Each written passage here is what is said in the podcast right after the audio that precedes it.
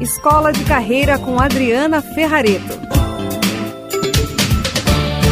Olá, tudo bem? Hoje eu quero contar para vocês uma história de um dia bastante marcante para mim que eu acredito que possa contribuir para a tua jornada. Eu trabalhei muitos anos na indústria farmacêutica e tive equipes de vendas, liderei equipes de vendas, também fui propagandista, mas depois gerenciei essas equipes por todo o Brasil. Aí eu me mudei para Curitiba, onde eu moro hoje, e um certo dia uma pessoa da empresa que eu trabalhava me chamou para ir numa sala de hotel onde a gente costumava fazer reunião. Eu até não estranhei porque era meio comum a gente se encontrar com o pessoal da empresa lá. Aí fui até a empresa toda charmosa, bonita. Chego lá, tinha um cara que não era meu chefe e que muito rispidamente chegou e disse assim para mim: "Bom, eu vou falar logo o que tenho para falar, não vou enrolar aqui não, e eu tô demitindo você, apesar de eu não ser o seu chefe.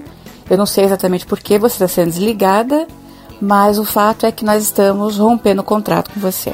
E na época, é, eu lembro que eu fiquei muda, me amorteceu da nuca ao cox. Você não sente mais a coluna, nada? Você fala, cara, morri. E aí eu quis questionar um pouco, mas vi que não fazia sentido, porque aquela situação era enlouquecedora. E aí ele falou o seguinte para mim na sequência: Bom, como seu carro era da função, é da função, o notebook é da função, o BlackBerry é da função, você já pode deixar tudo aqui na empresa e voltar de táxi. Ele praticamente me despiu. Eu fiquei quase que pelada na minha alma quando ele se comportou desse jeito. Eu falei, eu não posso ir até em casa, me recompor e deixar o carro amanhã, limpar os meus arquivos pessoais do computador? Ele disse, não, é para deixar agora, assinar o seu documento e termina por aqui a nossa história. Bom, quando eu pus o pé no chão para fora do hotel, eu chorei da minha, da, desse local do hotel até a minha casa por três dias sem parar. Eu não preciso dizer para vocês que eu fiquei parecendo uma ameixa seca, desidratada. Por que que isso aconteceu? Fazendo muita reflexão depois. Eu falei para vocês que eu tinha o carro da função, o Blackberry da função, eu vestia a roupa de super-herói na função de líder e tal. E aí eu descobri uma coisa muito triste. Eu vivia em função daquela empresa. E pior,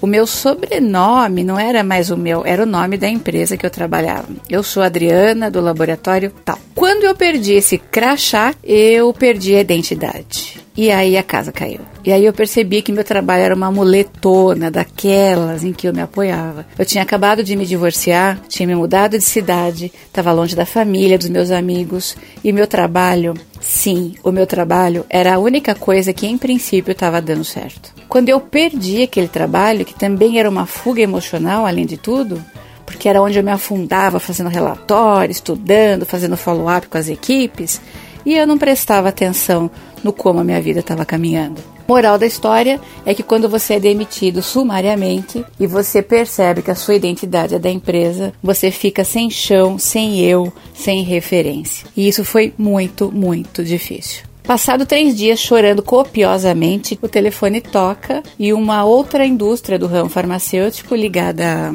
à medicação para diabetes, insulina, me, me chama para assumir uma gerência no norte do Paraná. Eu escutei a proposta educadamente e aí eu percebi que eu comecei a chorar no telefone. E eu falei para aquele é, gerente nacional de vendas, eu falei, olha, eu super agradeço o teu convite, tô honrada com a tua lembrança e por você saber do resultado do meu trabalho, mas eu acho que eu não tô tô afim de voltar para a indústria farmacêutica, pelo menos não agora. Eu tô querendo tentar outras coisas.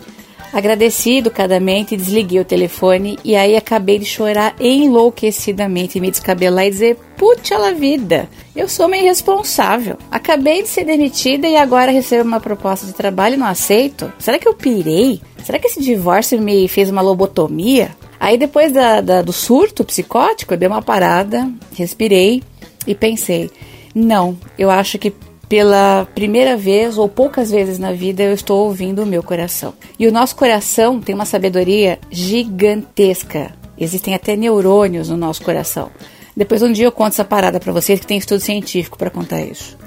A questão é que quando eu ouvi meu coração, eu meio que entrei em coerência uh, com a mente e o coração. E isso faz uma diferença brutal para a gente conseguir começar a fazer aquelas coisas que de fato fazem sentido. Então, quando eu optei por ouvir meu coração, eu percebi o seguinte: tá na hora, isso já vai fazer 14 anos, né? Isso há 14 anos atrás, eu pensei, tá na hora de eu começar a fazer uma carreira e uma história de vida do meu jeito, com a minha cara, com a minha identidade. Então, quem sou eu, Adriana Ferrareto, sem o laboratório tal, sem empresa tal no meu sobrenome? No que, que eu sou especialista? Para que, que eu sirvo nessa vida? Será que eu resolvo os problemas das pessoas? Será que de fato eu tenho soluções para oferecer? E foi uma dúvida existencial assim de semanas depois que eu recusei aquele trabalho. E foi aí que eu comecei a fazer tipo um brainstorm comigo mesma. Peguei vários post-its, caderninho, papel, caneta colorida e falei, cara, eu sou boa de dar conselhos? Acho que eu sou. As pessoas me procuram para quê? Que tipo de livro eu gosto de ler? Aí eu comecei a fazer uma apanhada de coisas lá e percebi que na época eu tinha um perfil para dar treinamentos para as corporações, para ajudar as pessoas com a carreira delas, para me comunicar